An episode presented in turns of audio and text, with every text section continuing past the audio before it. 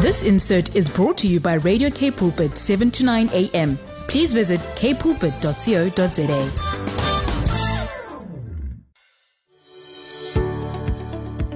Hi, I'm Vyoka Zimatu, your host for the brand new program, Show Me. Every Tuesday at 12 p.m., we will share on the Word, focus on building oneness in our nation. Join me every Tuesday at 12 p.m. on Show Me. It's no longer just about the talk, it's about the walk. Umdu, gumdu, gabantu. Yeba, yeba, yes. A person is a person because of other people. Umtu, umtu, ngabantu. We are back. It's Tuesday. It's midday. We say, lift up your heads, oh you gates of media. Lift up your heads, oh you gates of government. Lift up your heads, oh you gates of economy. Lift up your heads, oh you gates of arts and entertainment. Lift up your heads, oh you gates of religion and faith. Lift up your heads, O you gates of education. Lift up your heads, O you gates of faith. Lift up your heads, O you gates of the hearts of man, gates of the minds of men. You gates of Cape Town, you gates of cities, you gates of communities, of societies, of nations. We say, lift up your heads, oh, you gates at this midday. It's a glorious time to be in the presence of the Lord while we are doing what we are called to do. Greetings to you. If you've just joined us, their program is called Show Me. It's on Tuesdays at midday. And we say it's no longer just about the talk. It's about the walk. Thank you so much for joining us. Let's lift up the gates of this day scripture in Isaiah 2 is just so thundering and echoing. You know that scripture that's in Isaiah 2, also in Micah 4. This is the message which God gave to Isaiah, son of Amos, about Judah and Jerusalem.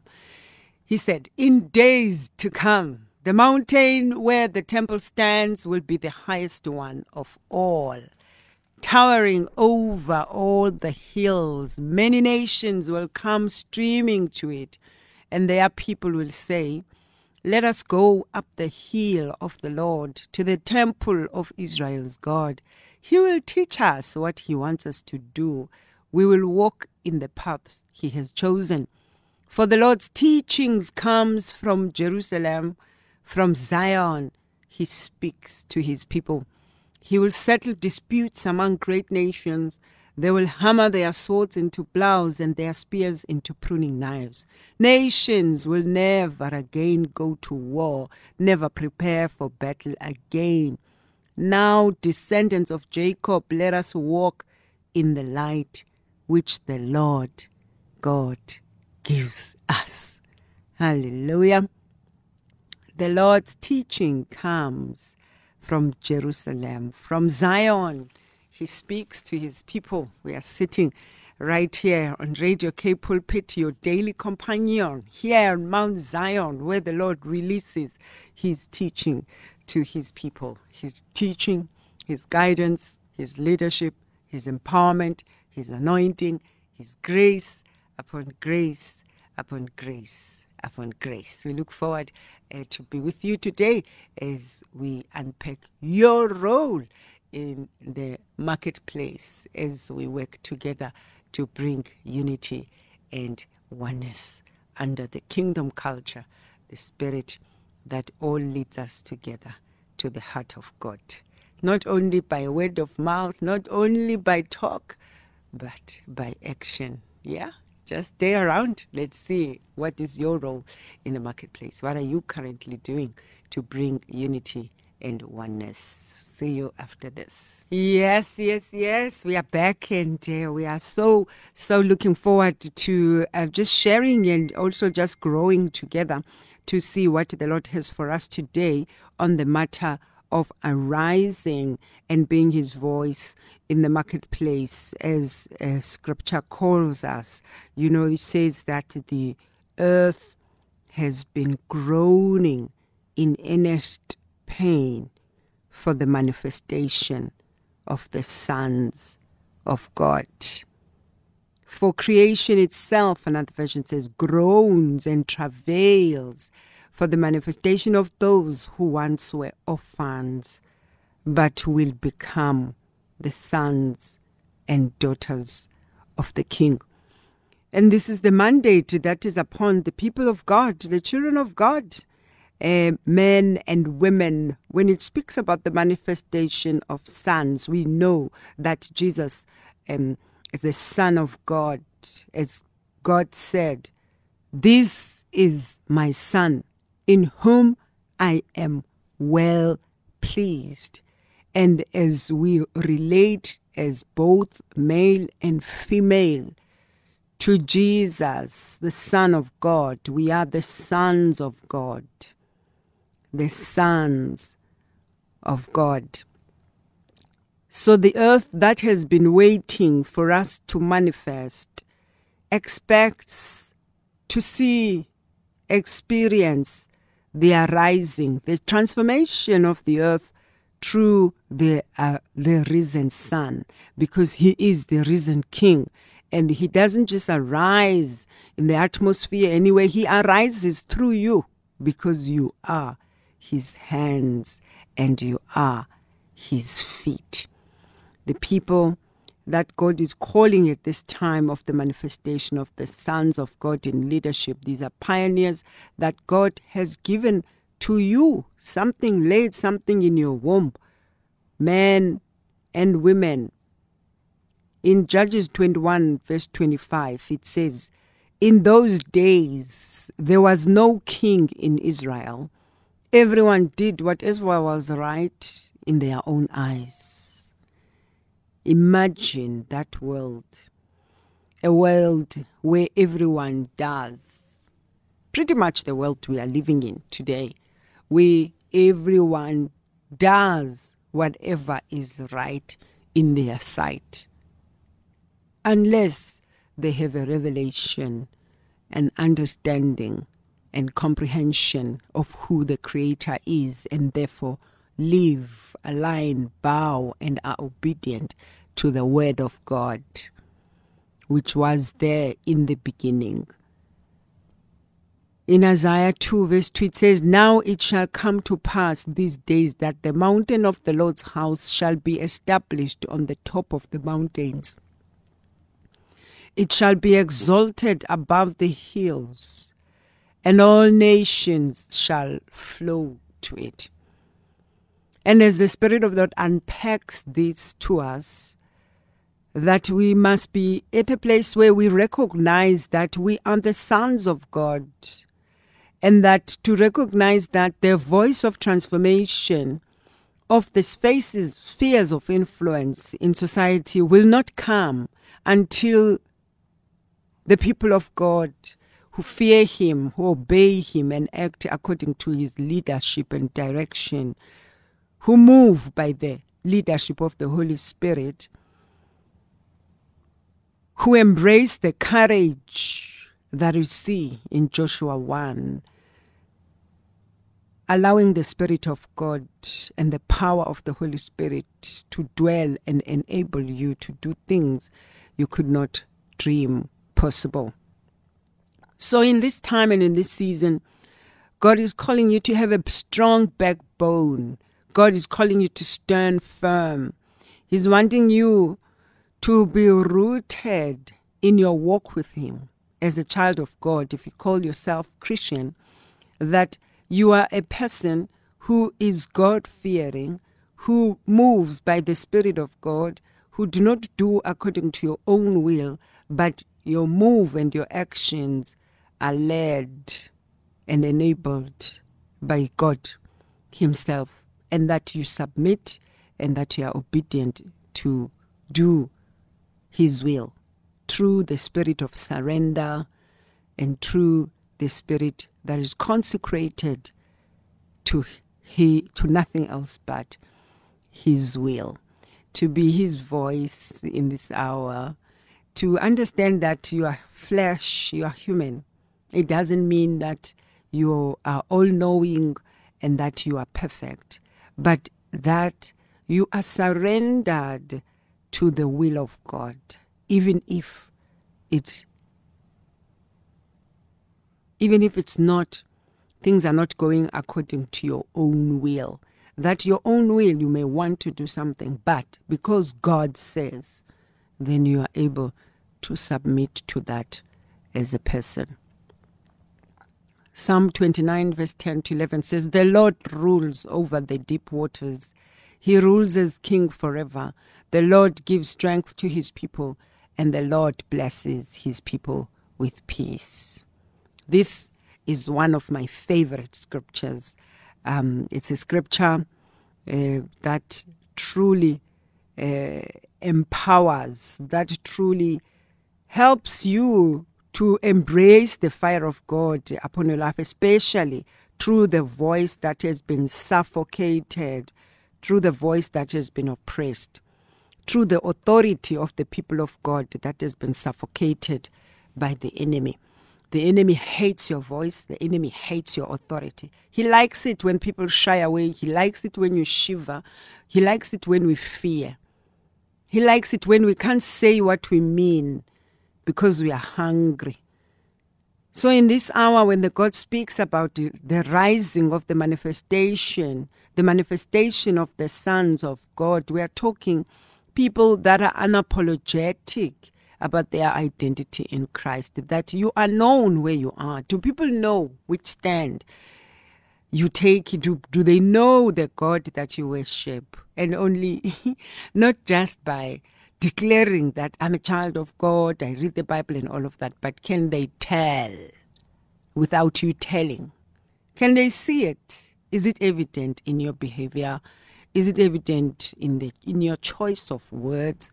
Is it evident in your character? Is it evident in your approach? Is it evident in your interpersonal relationships? Can people tell?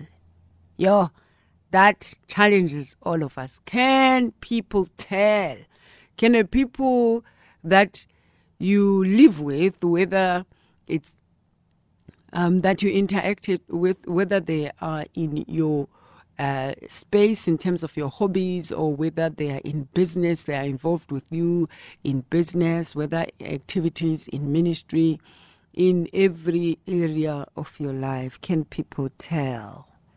That you are a child of God because of the di- disposition, your disposition, because of your character, because of how you approach things, because of your humility. Because humility doesn't mean that you allow everyone to step on you and say and do whatever they want. Can they see and experience the seat of your personality? Or is there something that, uh, even as I speak today, I'm speaking to myself eh? also? Like, can people tell? And I think that's one of the things that are so much more important to our Father as His representatives and as we arise to say we stand for Him do we represent him well? Or do we only represent him well to the people that expect this of us? Can people in the world tell? Can people see your heart? Can can can can you how do you respond to situations? How do you respond to people's mistakes? How do you respond to confrontation? How do you respond to correction? How do you respond to collaborations? How do you respond when dealing with others? Can they tell your heart is a heart of someone who carries the heart of God? Can they tell that your mind your will, your emotions, your conscience, your disposition, your worldview, your mentalities and mindsets, your understanding and your relational skills. Can people tell that you are a child of God just by your approach? We are being challenged today as we manifest, for the earth has been waiting for us. But the people of God, we have been bound by so many things. We have been bound by the greatest challenge of today, the greatest challenge of today that chokes our ability to speak authentically. It's also about who pays us because we've lived in these territories, in this climate, in this economic uh, fragility. People who pay have become controllers and dominators and manipulators who are the people who are able to release their voice authentically. And then those who depend on them are unable to release their voice, say what they mean, and mean what they say because of fear of not being paid if they stand up for the truth. So there's always a cost in life. There's a cost to choice. There's a cho- there's a cost to the voice. when you release the voice of the Lord unapologetically, especially these days, and even worse in the work environment, you stand the risk of losing certain things. Are you prepared to lose those things just to stand for what is right? Meaning, to say what you mean, just to have liberty. It doesn't mean that, oh, you expect that everyone must do things according to you, but can you stand up for the truth? And are you able to stand and be willing to take the consequences that come with your stand? In Psalm 29, the one I said it's uh, truly one of my favorite, a strengthening, empowering. Are you going on a, to a difficult meeting right now? the Lord sees you right now. You're going to a difficult meeting, you're going to a challenging meeting, and you have to choose your words because you fear how someone is going to respond if you say something. And you know this thing that you want to deal with, that you want to address is true. And you know that this is your conviction by the Spirit of the Lord. Stand on this word today as you go. As you drive, let's read together.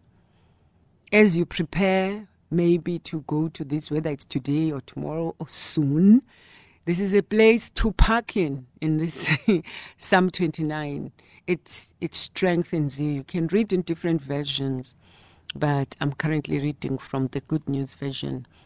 And it says, The voice of the Lord in the storm.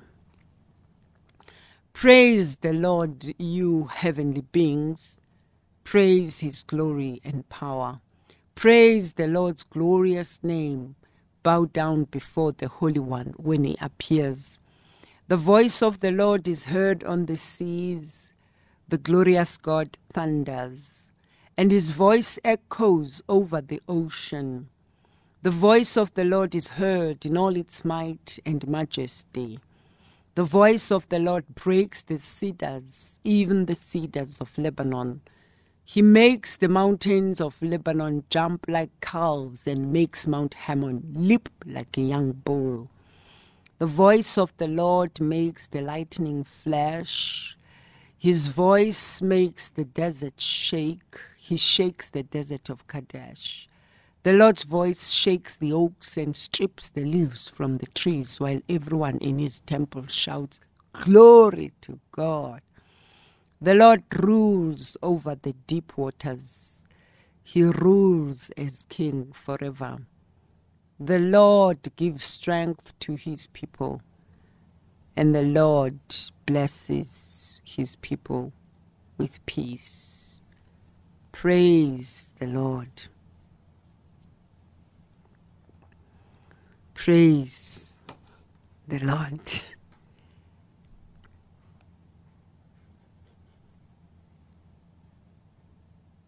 So you are in this position and you are in this space where you must address something.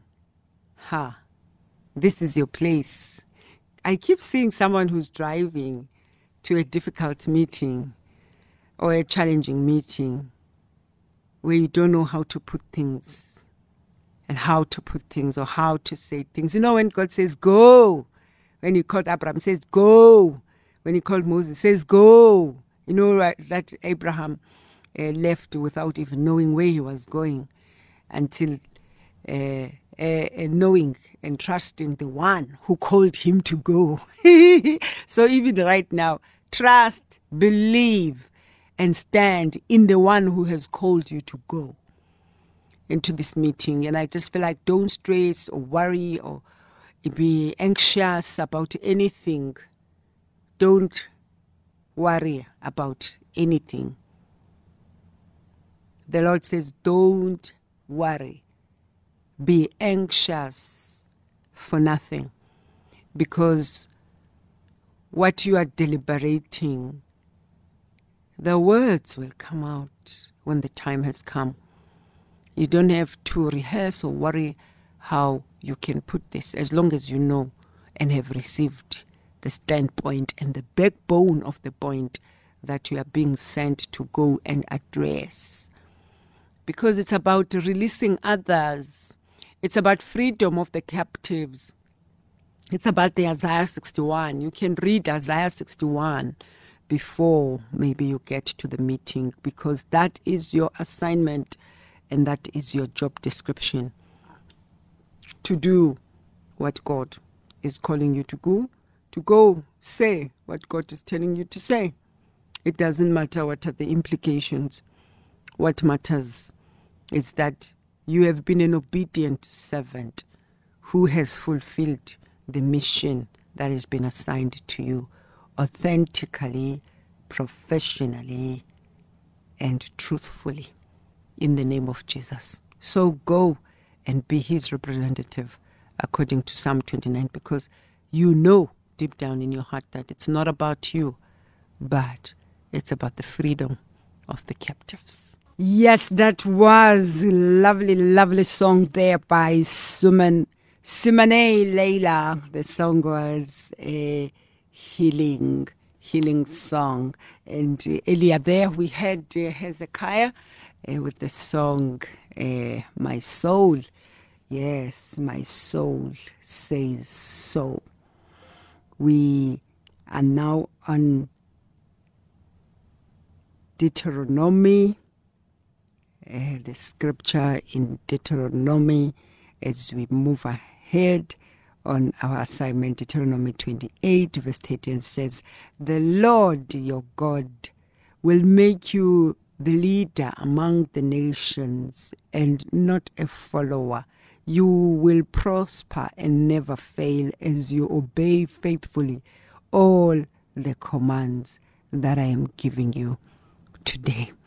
You have just joined us. We are talking the manifestation of the sons of God, the resurrection of the voice, an apologetic voice and stand of the will of God in the spheres of society where creation itself has been groaning in travailing for manifestations of these sons, of these voices, of these change makers, these transformers and nation builders who obey the laws of the Lord.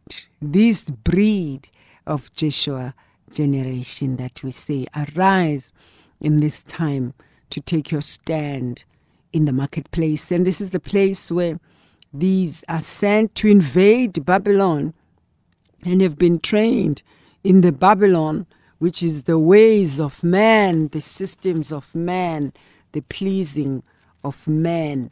But now, in this time of reformation, of restoring and raising up the former desolations, God isn't just doing this alone. He's partnering with you to arise and take your stand to rebuild the walls.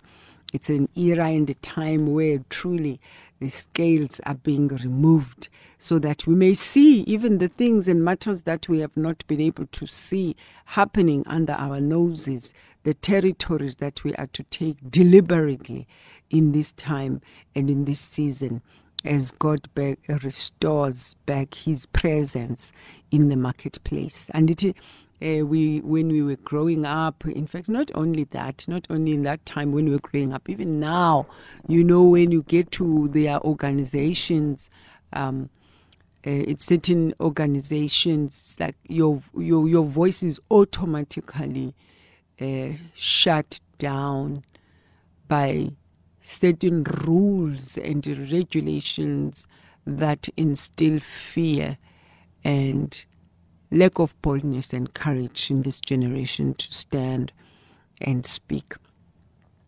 So you will find that in this season and in this time, uh, when you feel this fire, it's called the fire of the Lord when the Holy Spirit has come upon you. When you can no longer shut up, when you can't uh, keep quiet anymore. Don't wonder what's happening with you because you may say, ah, but I've been in this company for five years, for 10 years, and I've observed this unfairness and injustice happening around me, and I haven't felt like it was my place. You know, you, you, we keep saying, oh, who am I? Who am I? Do you know that even the next people that will work there, they are relying on you arising to prepare that place? That you are a John, you know, like prepare and make a way for the Lord. You know, you are Jesus Himself being His representation and voice of what and how people are to be, are to be treated. There's certain things, matters, situations, and experiences that have happened right under your nose.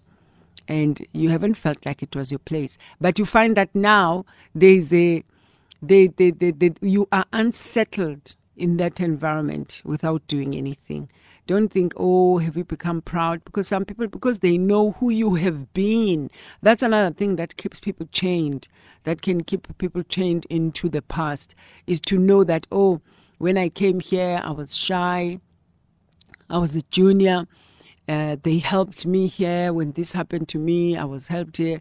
But those things are not related, but somehow we as a people have made them to be related and connected. That if somebody helped you with something, then it's like then you can't rise and speak.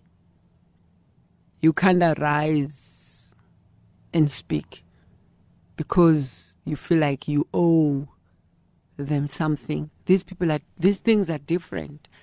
There is a place to help someone, there's a place to receive help, but there's a place to do, to be the voice, articulate, uproot certain things that need to be uprooted so that they can make a way for God to build and plant. In Jeremiah 1, the scripture says, I have put words in your mouth that you may pluck up, break down, destroy, overthrow, build, and plant. Certain things won't happen. You may pray. There's a space for prayer. And this is how God is answering. He's sending you. God is answering your prayer and is sending you to go. He's sending you to speak. Here is the call to you, you, Jeremiah. In Jeremiah 1, let's start and read together from verse 4. The Bible says, The call of Jeremiah. The Lord said to me, I chose you. Put your name there. The Lord says to me, I chose you before I gave you life. And before you were born, I selected you to be a prophet to the nations. I answered, Sovereign Lord, I don't know how to speak. I'm too young. I'm too inexperienced. I'm too new. I'm too new. I'm too old. But the Lord said to me, verse 7 But the Lord said to me, Do not say that you are too young, but go to the people I send you to. Tell them everything. Yo, says, Tell them everything that I command you to say. Do not be afraid of them, for I will be with you to protect you. I, the Lord, have spoken. Then the Lord reached out, he touched my lips and said to me, Listen, I'm giving you the words you must speak. Today I give you authority over nations and kingdoms to uproot and to pull down, to destroy and to overthrow, to build and to plant. Says the Lord. We have done Psalm 29 and now we say the call to you. This was a call to Jeremiah, but today, within the sound of my voice, the call is to you. The Lord says, To you, I chose you before I gave you life. Before you were born, I selected you. So don't answer the Lord and say, I'm too young, I'm too experienced, I don't know how to speak, I can't speak this language. But the Lord says, do not say that you are too young. Go to the people that I send you. The, the Bible says, and tell them everything that I command you to say. So do not be afraid of them, for I will be with you to protect you. I, the Lord, have spoken. Wow. Today is a day of uprooting certain things that have been waiting for you. They've been waiting for you to uproot. They've been waiting for you to remove. They've been waiting for you to uh, to pluck up. They've been waiting for you to overthrow so that you can build and plant that which God wants to see planted and I do hope and trust that it's something that is rested on his shoulders because the government of the promised Son is rested in righteousness and justice. So, as long as you know that you are not going to, uh, to announce, to advocate for the imprisonment of people, but of the release the release of the captives, the voice of the captives, the voice of the voiceless. Can you speak for those who cannot speak for themselves?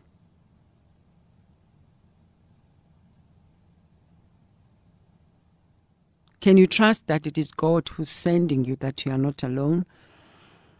And can you rest in faith of knowing that you have not just seen this for the sake of seeing it, you have been prepared for this and know that you are strategically positioned because you have been exposed, you have been